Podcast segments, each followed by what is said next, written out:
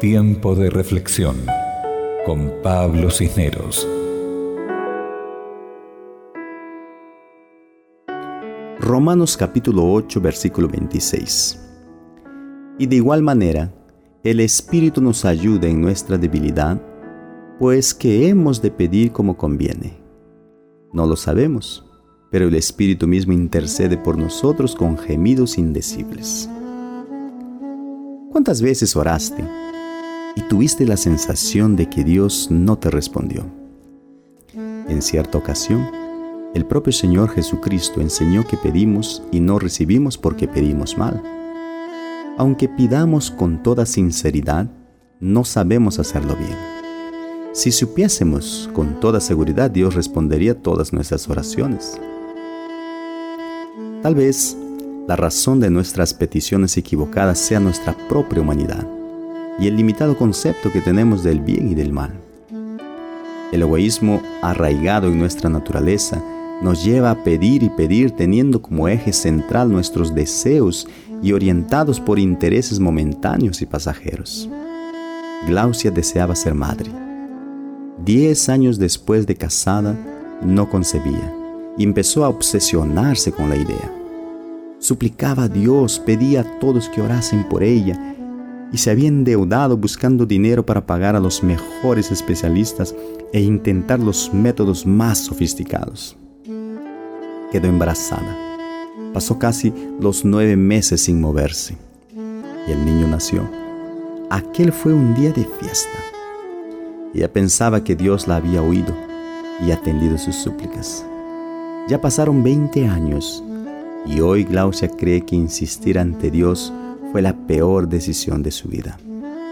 Si pudiese volver 20 años atrás, aceptaría la voluntad del Señor para mi vida, escribió en una carta dramática, en la que narraba la vía dolorosa que pasaba por causa del hijo rebelde. ¿Se equivocó Glaucia al insistir con el Señor para que le diese un hijo? No lo sé. Yo también soy un ser humano.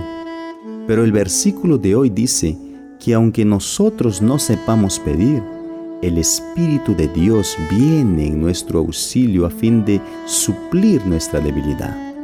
La palabra debilidad en el original griego es astenia, que literalmente significa enfermedad. ¿Qué enfermedad? La enfermedad del pecado, que nos acompañará hasta el día de la venida de Jesucristo hasta ese día, a pesar de haber sido convertidos, continuaremos con la tendencia humana que nos lleva a insistir como un niño con tal de conseguir lo que queremos. Por eso, suplica hoy la dirección del Espíritu, con el fin de que te brinde discernimiento y sabiduría en lo que tengas que pedir a Dios. Y de igual manera, el Espíritu nos ayude en nuestra debilidad. Pues ¿qué hemos de pedir como conviene? No lo sabemos, pero el Espíritu mismo intercede por nosotros con gemidos indecibles.